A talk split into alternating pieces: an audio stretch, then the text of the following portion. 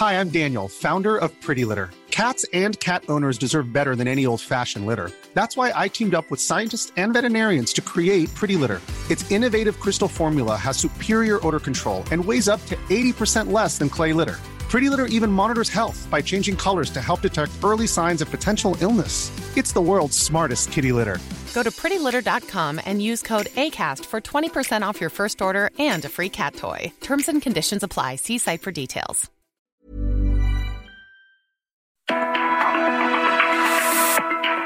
Fuerte, una visión actual del mundo laboral. Con Pedro Aces.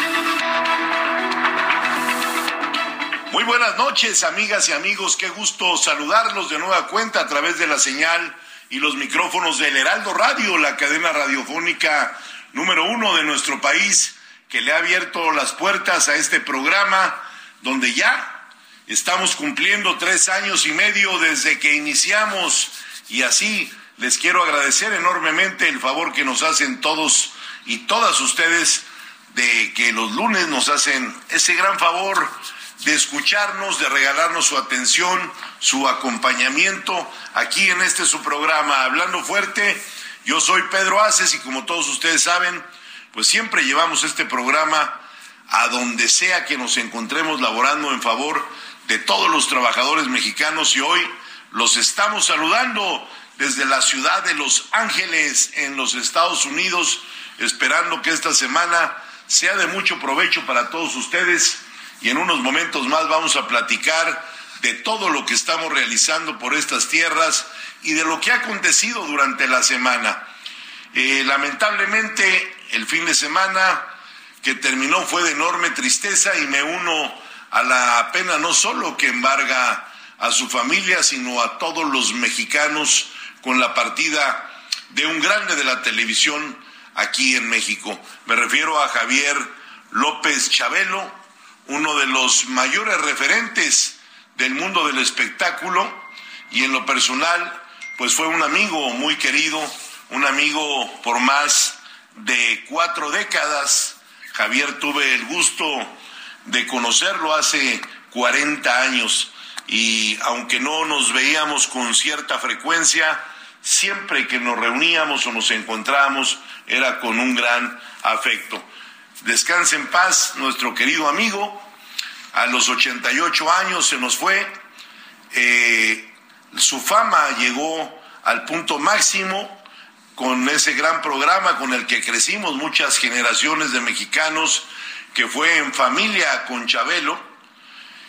Más de 48 años al aire, les quiero decir que se estrenó en 1967 y culminó, cerró la cortina de ese gran programa en el 2015, lo cual le hizo acreedor a dos premios Record Guinness para lograr uno de los programas de mayor longevidad en la historia de la televisión, no solo en México, sino a nivel mundial.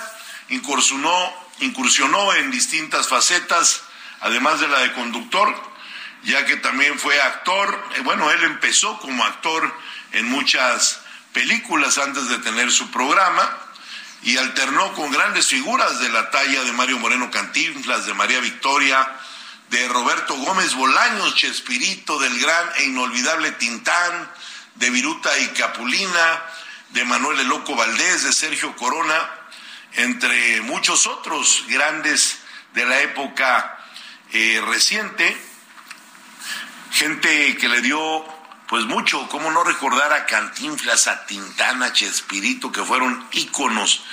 Nos sobrevive María Victoria de todos ellos, nos sobrevive Sergio Corona y pues deseamos que estén plenos de salud para que nos vivan muchos años.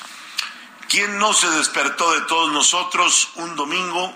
Prendías la tele y veías en familia con Chabelo, la catafixia Inclusive de ese programa, eh, muchos en el comercio adoptaron la palabra catafixiar y eso se le debe también a Javier López Chabelo. Pues un abrazo a todos ustedes que nos escuchan hoy, porque Chabelo era una marca mexicana, 100%.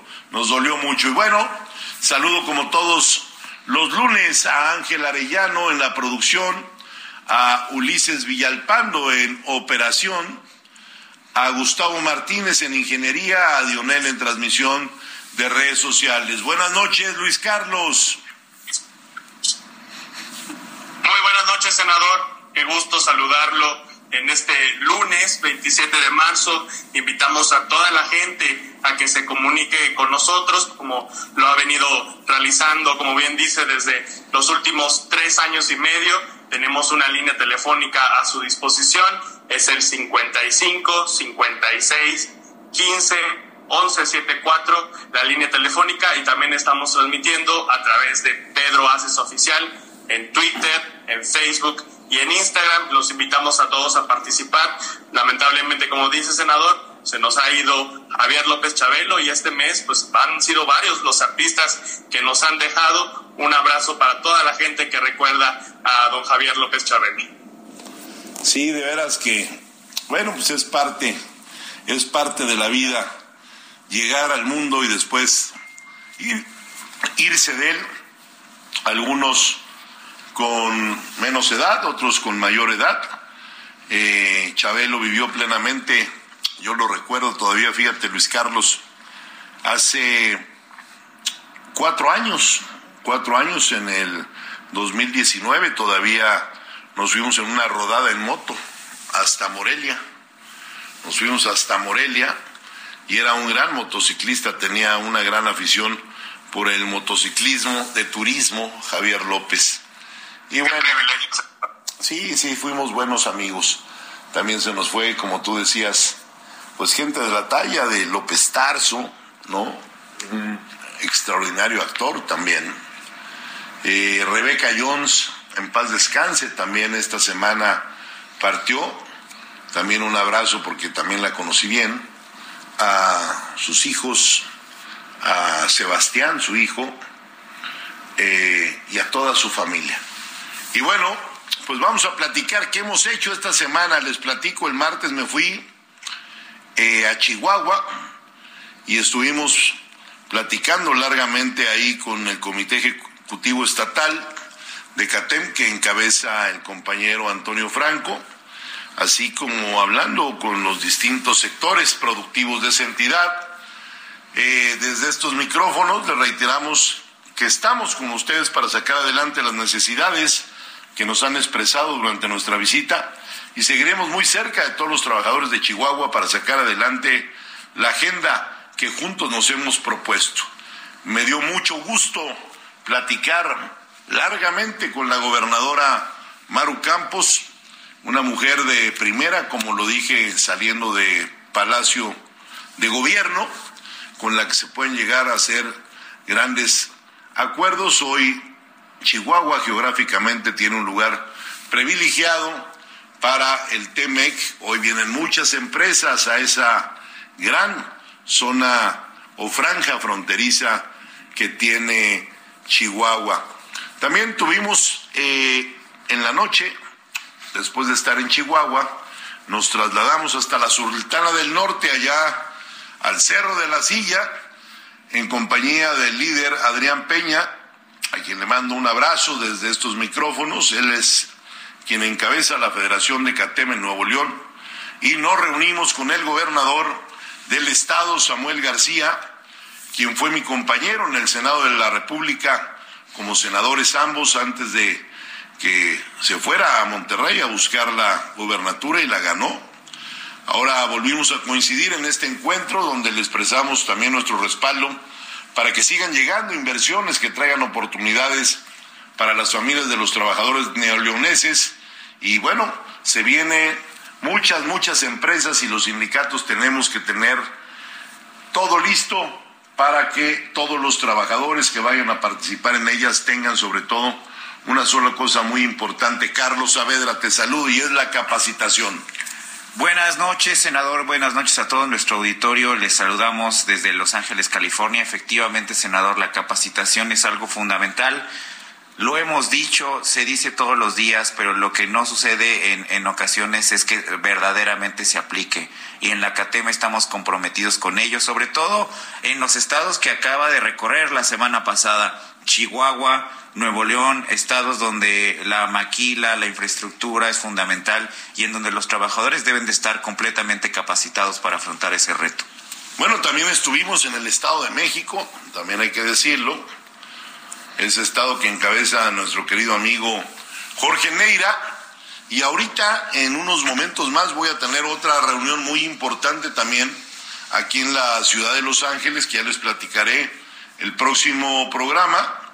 No sin antes platicarles que estoy verdaderamente contento por el gran recibimiento que el día de ayer nos dio toda la gran comunidad de mexicanos en California durante la presentación de mi libro Breve Crónica del Sindicalismo en México.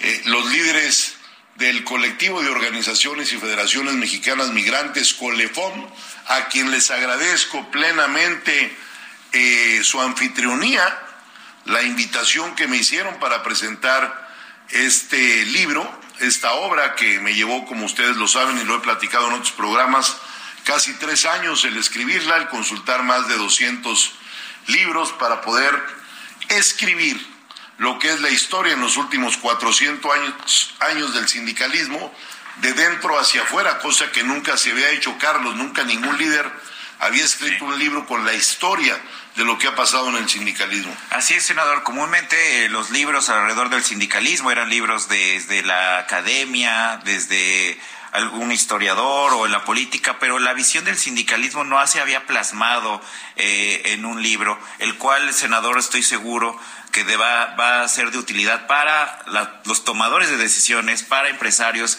y para la misma academia. Es una visión con una amplitud eh, muy interesante que debe de ser tomado en cuenta, senador. Además, también por primera vez un evento de esta magnitud se realiza entre la comunidad migrante y el sindicalismo mexicano. Yo creo que, que yo recuerde, ningún otro líder sindical había tenido eh, pues la visión, la visión, de buscar a nuestros compañeros eh, líderes migrantes que están en la Unión Americana, que son importantísimos en mi punto muy particular de ver las cosas, no solo para la economía de nuestro país, sino por todo lo que hacen por los connacionales que están en el extranjero. Y bueno, pues ese, esa presentación me llena de orgullo y estoy muy agradecido con Jorge Arturo García, quien es el coordinador de la Comisión de Derechos Plenos del Colefón, con César Michel, activista para la promoción y defensería de los derechos humanos y políticos de todos los mexicanos residentes en el exterior, de Ben Monterroso, que es un líder sindical de muchos años, ¿sí? Allá en la Unión Americana, y sobre todo de alguien que hoy es nuestro invitado y es el coordinador nacional del Colefón, eh, a quien ya vamos a empezar con él en unos minutos más, el gran Efraín Jiménez, que hoy nos va a acompañar en el programa. Tuve el gusto que mi compañero senador y coordinador de la Junta de Coordinación Política del Senado de la República, Ricardo Monreal Ávila, me hiciera los honores también de acompañarme. Les recuerdo que el libro, quien me hace el prólogo es el legendario líder, expresidente de los Estados Unidos, de los Estados de Polonia, es que como estoy en los Estados Unidos, estamos en Los Ángeles. Lech Walesa, que llegó a ser Premio Nobel de la Paz, y quien me hace la presentación como mi coordinador en el Senado, pues es Ricardo Monreal, y ayer me acompañó y se comprometió con nuestros connacionales de que va a impulsar desde el Senado de la República eh, una eh, presentación que harán ellos próximamente en México para que pueda hacer una reforma eh, en materia electoral, que se legisle en el Congreso, para que nuestros amigos, compañeros y connacionales migrantes puedan participar ya en el Congreso Nacional y en todos y cada uno de los congresos estatales Hoy están en Guanajuato, en Zacatecas y en Ciudad de México. Y bueno, pues hay que buscar que nosotros 29 también estén participando. Y bueno, voy a irme a una reunión que tengo en este momento y se van a quedar Luis Carlos y Carlos Saavedra, pero no me quiero ir de estos micrófonos sin mandarte un abrazo y agradecerte públicamente Efraín Jiménez, primero todo lo que estás haciendo, sumar voluntades de los diferentes grupos en las 50 eh, provincias o estados que tiene la Unión Americana, sumar a todos los mexicanos a través de este colectivo. Un gran, gran trabajo. Y después agradecerte, Efraín, tu gentileza, tu anfitrionía, tu generosidad por habernos recibido el día de ayer. Te quiero mandar un fuerte abrazo.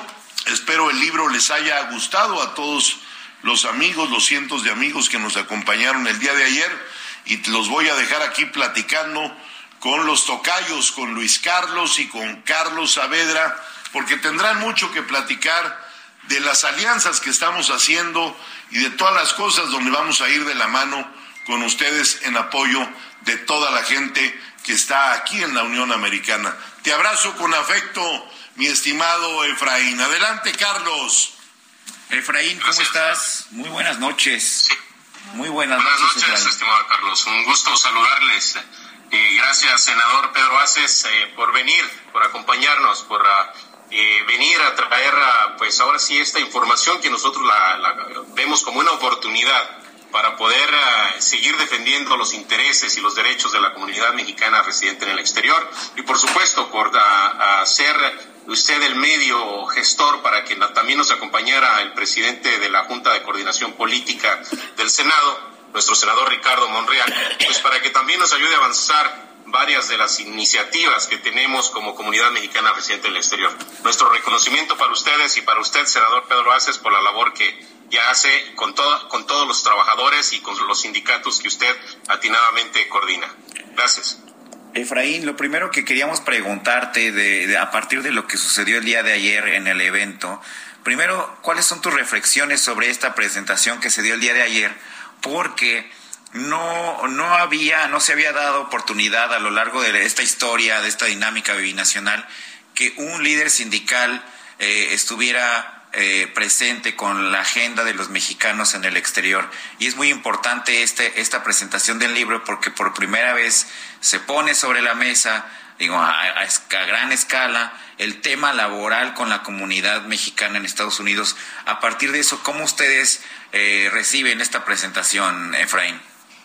Pues mira, primeramente lo vemos con muy buenos ojos. Decirlo que todo lo que tiene que ver con la historia del sindicalismo en Estados Unidos, pues es muy popular eh, y es, ah, hay muchos sindicatos de trabajadores en el campo, en, en la área de servicios y todo, y generalmente están integrados por la comunidad mexicana migrante y por supuesto las otras ah, etnias que, que radican en Estados Unidos. Para nosotros como comunidad mexicana nacida en México, mexicana migrante que ya somos residentes en Estados Unidos, no era algo muy común. Bueno, de hecho no lo es tan común, no tenemos tanto conocimiento, mas sí tenemos necesidades concretas y claves que necesitamos de abordar. Te pongo un ejemplo eh, todos los movimientos uh, históricos de cuando César Chávez y los sindicatos, bueno, pues han defendido los intereses de la comunidad mexicana en el exterior, de la mexicana que nació en el exterior o de la mexicana que tiene documentos legales. Ahorita el reto que tenemos es cómo la comunidad mexicana que nació en México y que está de manera indocumentada en Estados Unidos, cómo hacemos que sus derechos se respeten. Hoy tenemos, por ejemplo, concretamente a, muchas personas que están entrando ya en la tercera edad y que definitivamente se tienen que retirar de trabajar en edad que deberían de ser elegibles para lo que es el, pues ahora sí que el retiro que les den la pensión. Sin embargo, no va a ser posible porque no, no son personas documentadas, no tienen seguro social. Aunque hayan estado pagando sus impuestos, pues no son elegibles. Entonces, aquí ya tenemos un, un problema grande porque hay, pues, ahora sí que muchas personas que han trabajado toda su vida en los campos, en el área de servicios en Estados Unidos indocumentada y que no puede acceder, acceder a ese derecho que se lo ganaron a pulso con tantos años de, de su trabajo. Por otro lado, como saben, bueno, pues se han aprobado muchas de las uh, nuevas visas a H2B para venir a trabajar contratados a Estados Unidos. Y aquí el detalle es de que muchas de las veces pues les venden eh, muchas buenas uh, uh, promesas a la comunidad mexicana que reside en México para que aplique para una visa. Y les ofrecen salarios extraordinarios y una estadía bastante decente. Y resulta que cuando vienen a Estados Unidos pues no les pagan lo que les prometieron, les tienen viviendo a 20 personas en un solo local en condiciones a veces hasta infrahumanas Entonces, ¿cómo hacemos aquí para de inicio que nuestras legisladoras y legisladores en México, cuando acepten un tratado, un convenio, uh, un plan de colaboración con Estados Unidos o Canadá, pues sea con varios candados y con varios términos donde se garantice los derechos de las y los mexicanos que vienen a trabajar de manera temporal? y de no respetarse sus derechos, ¿a quién se dirigen? ¿A cuál oficina que esté de manera permanente? ¿A qué teléfonos llamar?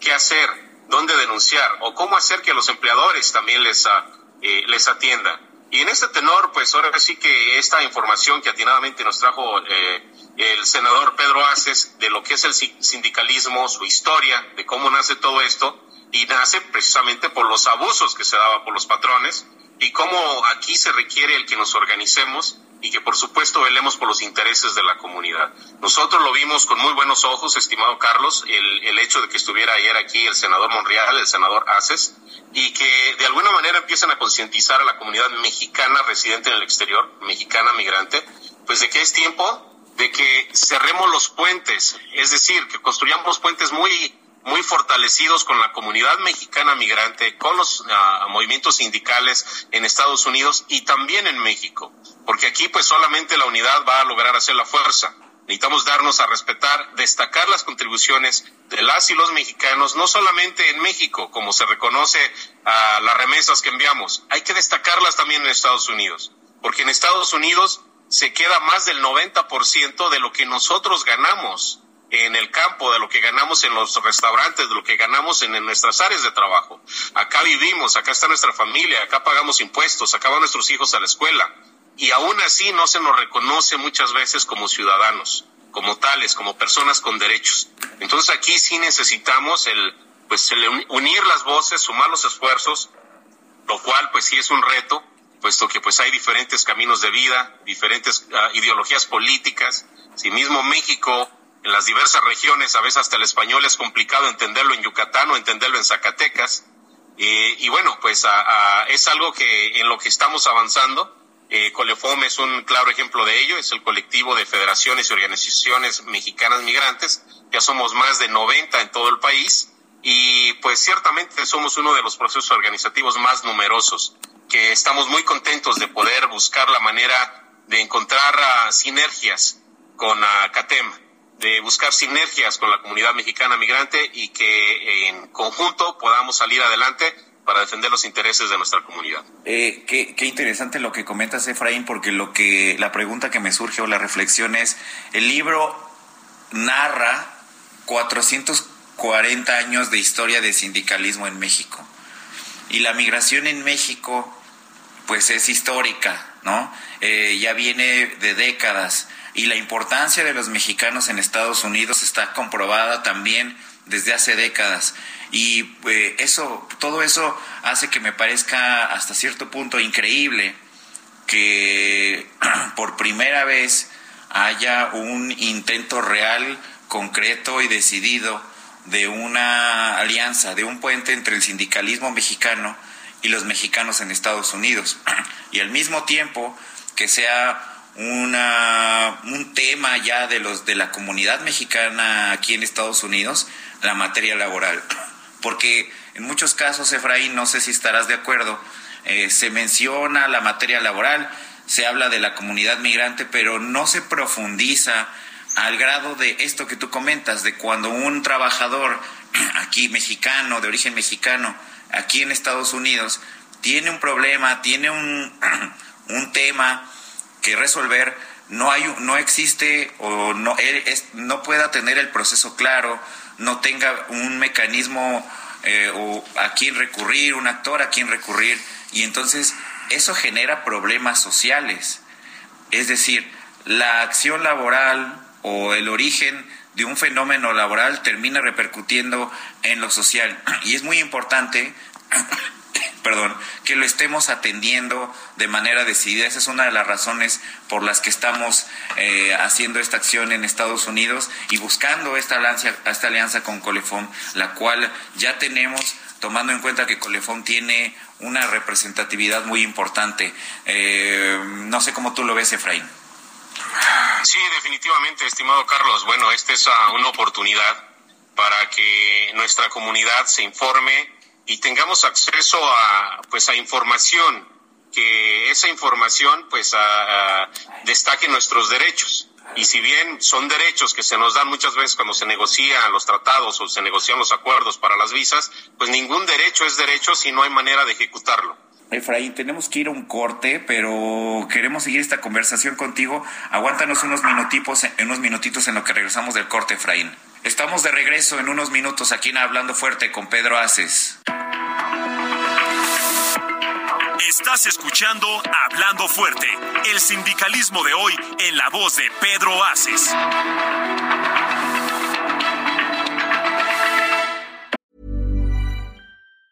Even on a budget, quality is non-negotiable. That's why Quince is the place to score high-end essentials at 50 to 80% less than similar brands. Get your hands on buttery soft cashmere sweaters from just 60 bucks, Italian leather jackets, and so much more. And the best part about Quince, they exclusively partner with factories committed to safe, ethical, and responsible manufacturing. Elevate your style without the elevated price tag with Quince. Go to quince.com slash upgrade for free shipping and 365-day returns.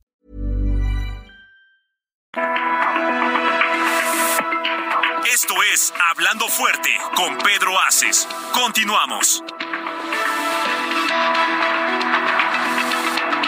Estamos de regreso en Hablando Fuerte con Pedro Aces, siendo las 9 de la noche con 31 minutos desde Los Ángeles. Estamos transmitiendo desde la Unión Americana y seguimos con el coordinador nacional de Colefom, con Efraín Jiménez. Muchas gracias, Efraín, por continuar con nosotros. Estamos platicando sobre la presentación del libro Breve Crónica del Sindicalismo en México del senador Pedro Aces. Es la presentación que se dio el día de ayer en la ciudad de Los Ángeles con una nutrida participación de las organizaciones mexicanas eh, aquí en California. Aquí Efraín me va a tener que ayudar para recordar a todas. Estaban los Nayaritas, los de Jalisco, los de Michoacán, los de Zacatecas. Ayúdeme, Efraín, ¿qué, qué otras organizaciones nos acompañaron el día de ayer? Eh, sí, gracias, mi estimado Carlos. Bueno, había gente de Nayarit, de Jalisco, de Yucatán, de Durango, de Zacatecas, eh, de Michoacán y de Guerrero. Y vi gente de Puebla, por supuesto, Tlaxcala, y de Ciudad de México, algunos liderazgos de Sonora y de pronto son así como, como los estados que, que me, vienen a la mente más visibles que estuvieron ayer. Por supuesto, habría habido más liderazgos de otros lugares, de, de Oaxaca eh, y, y, de Yucatán también había personas, por supuesto ya lo mencioné. Y, y pues ahí estuvimos eh, escuchando atentamente la presentación del libro y, y por supuesto llevando eh, nuestras propuestas para que las escuchara también el senador Ricardo Monreal a todos ellos agradecerles mucho su, su interés y su participación. Eh, algo que dice el senador constantemente es lo que le duele a un trabajador mexicano en México es lo mismo que le duele a un trabajador mexicano en Estados Unidos y eso en parte eh, es la motivación de estar también presentando el libro del senador Pedro Aces en la Unión Americana, unas presentaciones que no solo se van a quedar en Los Ángeles, California, sino también van a continuar en Chicago, en Nueva York, en Texas, en Atlanta. Seguiremos recorriendo toda la Unión Americana con la presentación de este libro. Eh, ya para terminar, Efraín, quisiera preguntarte cómo con la presentación de este libro y con esta implementación de la reforma eh, de la de la parte laboral con los mexicanos en Estados Unidos, ¿qué se espera? Sí debe de asumirse ya un proceso para que los derechos laborales de los mexicanos en Estados Unidos se respeten, ¿no? Y esto de la mano, lo podemos hacer de la mano Colefom y CATEM, ¿no crees? Bueno, definitivamente aquí, mi estimado, eh, todos estos acuerdos que se han elaborado, pues ah, nos llevan y nos demandan el que tengamos una coordinación muy estrecha con instituciones como CATEM, que, ya tienen la experiencia en lo que es la implementación de y la ejecución de los derechos laborales, el, cómo buscar ante, ante las instancias correspondientes el, que los ah, trabajadores se les respeten sus derechos. Y para nosotros es fundamental este, este asunto porque hoy día nosotros, las organizaciones mexicanas migrantes, hemos enfocado más del 90% de nuestras actividades hacia México. y ahora se nos demanda el que también trabajemos hacia Estados Unidos, a que tengamos a, programas de atención a nuestra comunidad. Y uno de los programas que más demanda tiene es cómo velamos por los intereses y los derechos de la comunidad mexicana residente en el exterior. Y esto va a requerir el que tengamos pues algunos mecanismos de atención directa en donde la comunidad pueda hacer preguntas y pueda eh, aclarar todas sus dudas y tener el, el cómo sí o el camino a seguir para hacer que sus derechos sean válidos. Porque reitero, aunque haya buenos tratados, aunque haya buenos acuerdos, pueden tener mil derechos. Si no los conocen, pues equivale a como si no los tuvieran. Y aunque tuvieran esos derechos, tampoco son derechos si no tienen manera de hacerlos que estos se ejecuten de manera como están escritos.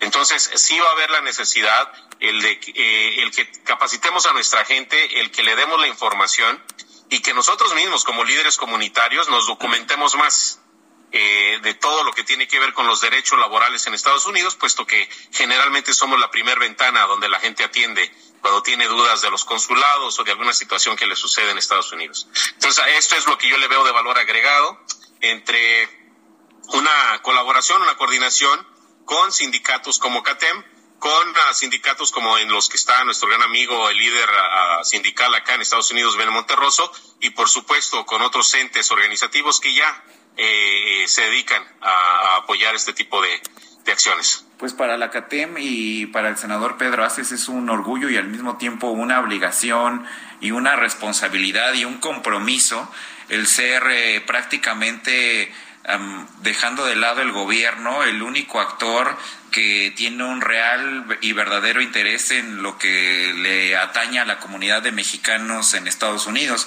Al momento no hay un actor político, empresarial o social que sistemáticamente y constantemente esté tocando la puerta de los mexicanos en Estados Unidos. Eso es muy importante decirlo. Eh, en el último año, en las reuniones que hemos tenido y sostenido con toda la comunidad mexicana en Estados Unidos, pues son eh, ahora sí que inéditas y son permanentes ya. Así que es algo, Efraín, y que yo te, yo te ratifico que va a continuar y que sin duda alguna tenemos que elaborar un mecanismo para que estos derechos laborales de los mexicanos allá se respeten completamente. Yo te despido, no sin antes preguntarte si quieres darnos un comentario final, Efraín. Bueno, pues enviarles un cordial saludo y decirle a la comunidad trabajadora en México, en Estados Unidos, de que siempre hay que estar ah, en unidad. Siempre hay que buscar el destacar las contribuciones de la gente trabajadora y, ahora sí que con todas esas obligaciones que tienen en sus respectivos trabajos, también vienen grandes derechos. Y esos derechos solamente se pueden conquistar si estamos en unidad. Unir las voces y sumar los esfuerzos no es una tarea fácil hay diferentes caminos de vida, diferentes ideologías y aquí solamente invito a que siempre se privilegie el diálogo constructivo, que se privilegie la colaboración, que no se privilegie el debate, no, tampoco se, eh, se privilegie la competencia. Es decir, diálogo constructivo sí, debate no, colaboración sí, competencia tampoco. Esto nos va a hacer que de alguna manera eh, tengamos un buen diálogo que nos lleve a un buen entendimiento y con ello eh, vamos a ver eh, grandes colaboraciones. Gracias, mi estimado Carlos, gracias, estimado Luis, y pues yo aquí estoy a la orden. Un saludo al senador Pedro Aces y, por supuesto, a, toda la gente buena de por allá de, de eh, México. Estamos a la orden. Muchas gracias, Efraín Jiménez coordinador nacional de Colefom desde Los Ángeles, California. Un saludo para todos. Y continuamos con el programa de Hablando Fuerte con Pedro Aces. Luis Carlos, tú nos tienes información sobre eh, la Feria Internacional del Caballo de Texcoco 2023. Así es, Carlos. Pues mira, fíjate que esta Feria Internacional del Caballo Texcoco que se lleva todos los años y que sobre todo, muy importante decirlo, esta es la primera edición en la que ya eh, se hace después de la pandemia o ya con todo el esplendor que el pueblo de Texcoco eh, conoce y conoce muy bien. Y por supuesto, ahí ha estado presente los esfuerzos del líder Pedro Aces por impulsar pues un sector, un sector que ha sido eh, bastante atacado y que es difícil y que él ha estado ahí impulsado, pues estamos hablando de la tauromaquia, porque se han estado presentando eh, ya los, los carteles y ya se dio la primera corrida de toros de, en el marco de esta Feria Internacional del Caballo Texcoco 2023. Y te cuento que, bueno, pues se presentaron en esta primera corrida eh, distintos, eh, distintas apuestas, distintos jóvenes que están interesados en, en consolidar una trayectoria dentro de la tauromaquia. Se impusieron Alejandro Lima el Mojito y Sebastián Ibelles, que cortaron una oreja respectivamente tras ejecutar faenas de valía. Además, Arturo Soto dio una aclamada vuelta al ruedo entre fuerte petición de oreja que sin embargo no le fue concedida por el juez de plaza. El festejo transcurrió entre el buen talante del público, que por supuesto se dio cita en esa plaza, es la Silverio Pérez, que se encuentra en las inmediaciones de las instalaciones de la Feria del Caballo, y eh, que acudió al acoso, al coso a demostrar su apoyo a la nueva generación de matadores y se desarrolló de la siguiente forma. Parrandero fue el toro que abrió la corrida, correspondió a Antonio Lomelín, que lo recibió con un péndulo de tablas al tercio y luego le fue sacando partido por ambos pitones, a pesar de que fue deslucido, áspero y de cortas embestidas. Voluntarioso se mostró el diestro que terminó su labor de estocada entera. El mojito recibió en el centro del ruedo a Zacatecano con una larga de rodillas que ligó a una serie de chicuelinas clavó banderillas por todo lo alto, también de hinojos en la boca de Riego, citó de largo y encontró respuesta en el toro que acudió Franco a una emotiva primera tanda de muletazos. Ya en pie, entre el viento, fue ligando pases con la mano diestra. Mayor eco en el tendido encontró a ligar una tanda de naturales. A partir de ahí, los asistentes se metieron de lleno en la faena que remató de media estocada arriba para cortar la primera oreja de la tarde. Ante el tercero, Javier Gallardo se hizo notar en el recibo a Mezcalero, que a la postre fue el que tuvo mayor calidad en el encierro. A la muleta, ese toro acometió con calidad y nobleza, pero al no haber tenido enfrente una lidia ideal, terminó por ser el protagonista en el ruedo. Tras pichazo y estocada, el diestro se retiró en silencio texcocano correspondió a Arturo Soto, que con gran disposición se dejó sentir en el centro del ruedo con una serie de estatuarios que arrancaron fuertes oles del público. Gustó en sus tandas con la mano derecha, logró más calado al torear por naturales y regresó para lidiar con lentitud y temple, de nuevo por el pitón derecho. Tras una estocada tendida, tuvo petición no fue concedida, con protestas hacia el juez el mexiquense dio una aclamada vuelta al ruedo. Sebastián Ibelles, Carlos, eh, con mexiquense, realizó una faena con técnica y estructura en la que a base de pisar con inteligencia y serenidad terrenos comprometidos fue logrando meritorios pases al complicado Burel que incluso le echó mano, pero por fortuna el matador se salvó de sufrir un percance tras un pichazo y una estocada fulminante recibió una apéndice. Así, Carlos, fue como eh, se llevó a cabo esta primera corrida y Don Bull Productions, Don Bull Productions, que es la, la empresa que lleva a cabo estas, estas eh, corridas de toro, pues nos está invitando, Carlos, el próximo sábado primero de abril a la segunda corrida. Estarán Antonio Romero, Gerardo Adame, Garza Gaona, Sergio Garza, Francisco Martínez y Emiliano El Mozo Villafuerte. Se van a lidiar toros de San Marcos. Así que, Carlos, hay una cita, hay una cita allá en Texcoco para todos quienes disfrutan de la fiesta brava, que se sepa que la fiesta brava sigue vigente y que se está fortaleciendo allá también en Texcoco. Luis Carlos, quedan claras dos cosas de todo lo que estás diciendo que eres un gran aficionado a la tauromaquia, que tienes un gran conocimiento taurino y que, y por el otro lado, que ante la suspensión en la Plaza de Toros eh, de la Ciudad de México, en la Plaza México, eh, es Don Ball Productions quien está eh, permanentemente reactivando la tauromaquia, en Texcoco y promoviendo eventos también en Arroyo, en el restaurante Arroyo, lo cual es muy importante para, para la tauromaquia, sobre todo en momentos en donde hay nuevos valores que, que, están saliendo y que es importante que tengan espacios para que puedan eh, destacarse.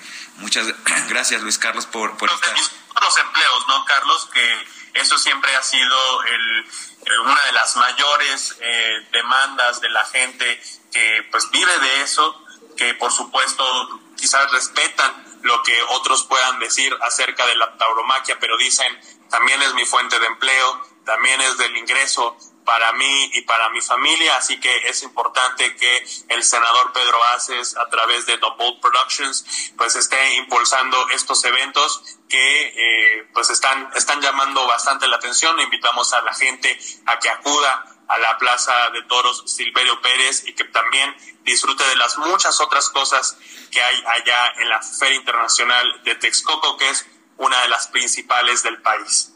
Así es, Luis Carlos. Y hablando de materia laboral, muchas llamadas nos han llegado, muchos mensajes en redes sociales nos han llegado sobre estos enfoques que hemos tenido durante el programa eh, en, temas específicos de la realidad laboral que nos atañe en nuestros días. La semana pasada, por ejemplo, hablamos sobre el home office y el senador expresaba eh, pues algunos detalles y específicos sobre los pros y los contras de esta nueva dinámica que sobre todo empezó después de la pandemia o durante la pandemia.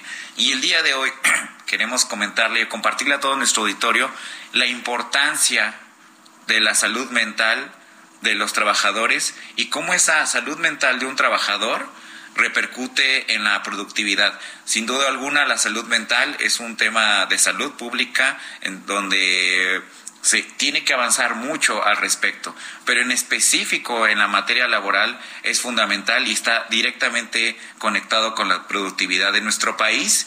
Eh, tenemos los grados más altos de satisfacción eh, eh, personal y de bienestar mental, la y a eso repercute en la productividad. Pero, ¿qué tanto?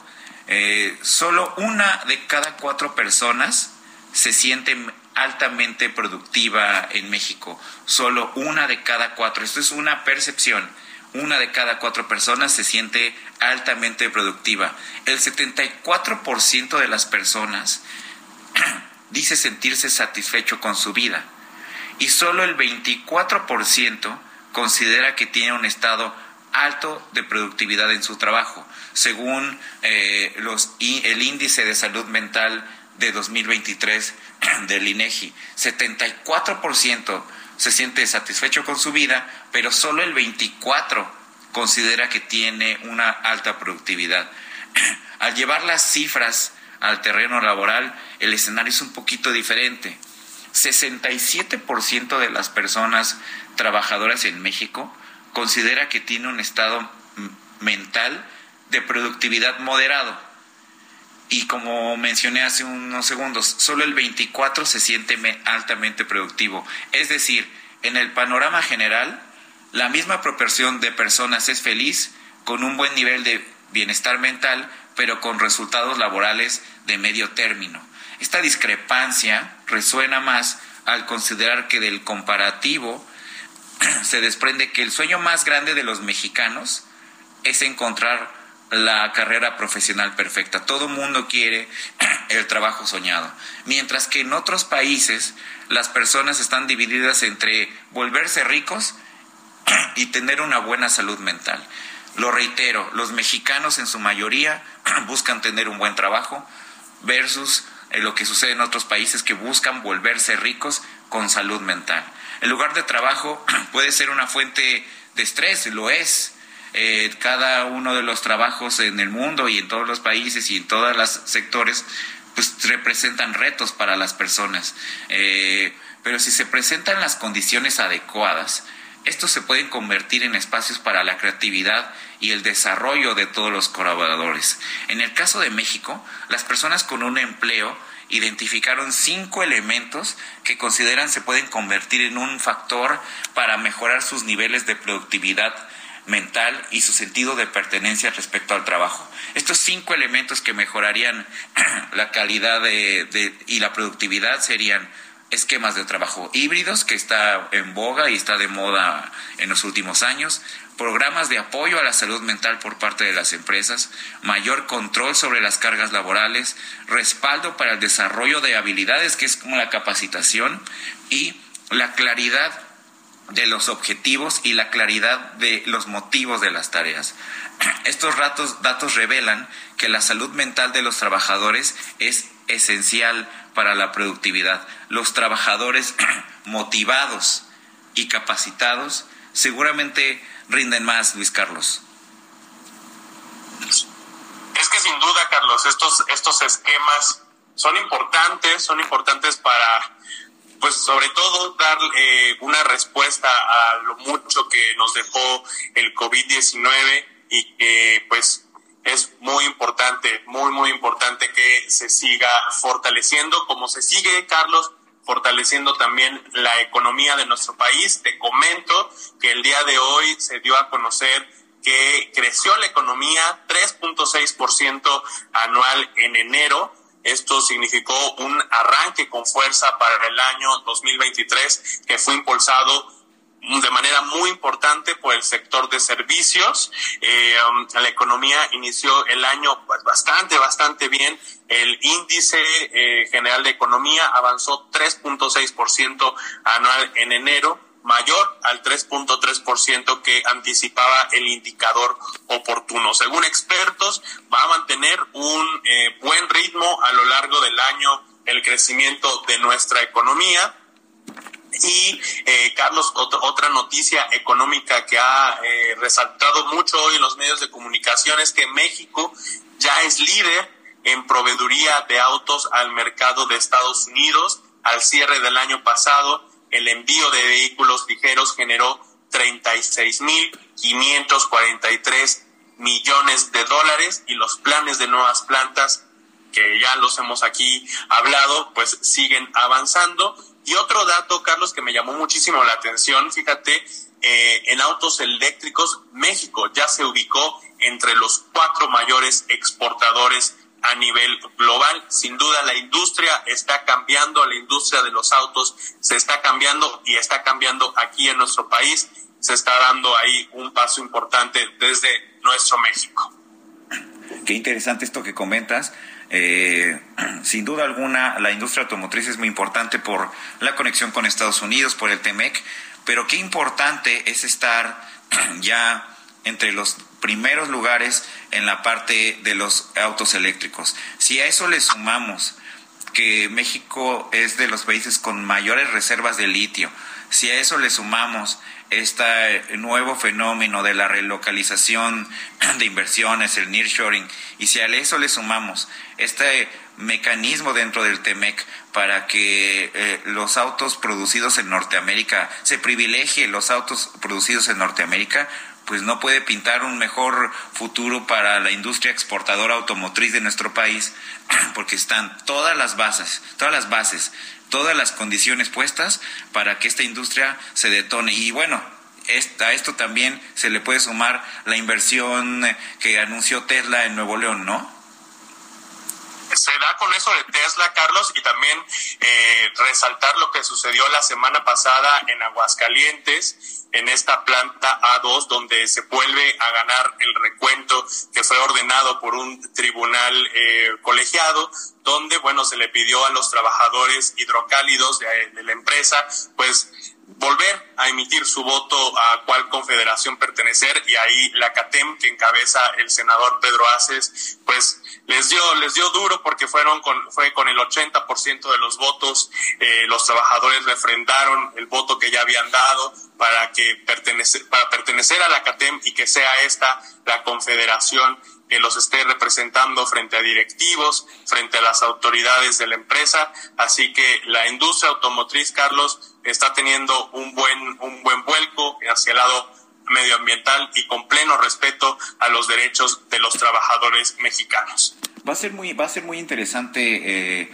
la llegada de Tesla a, México, porque con la reforma laboral eh, el entorno legal en México ya fortalece mucho la acción sindical, pero eh, Elon Musk viene de una de acciones en contra de los de los sindicatos, así que vamos a esperar cómo se desarrolla esta parte en nuestro país, Luis Carlos.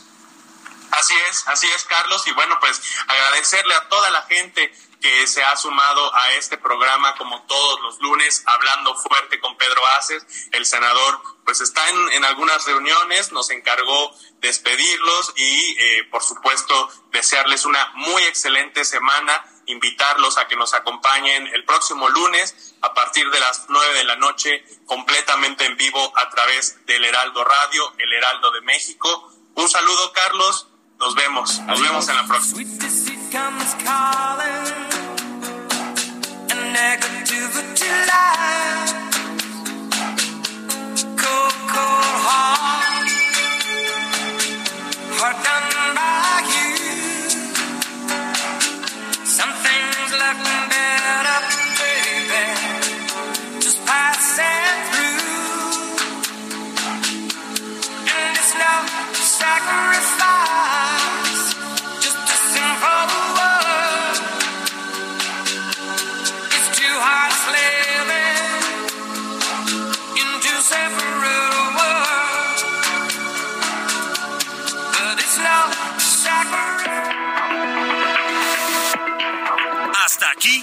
Fuerte, con Pedro Aces, actualidad de México y el mundo.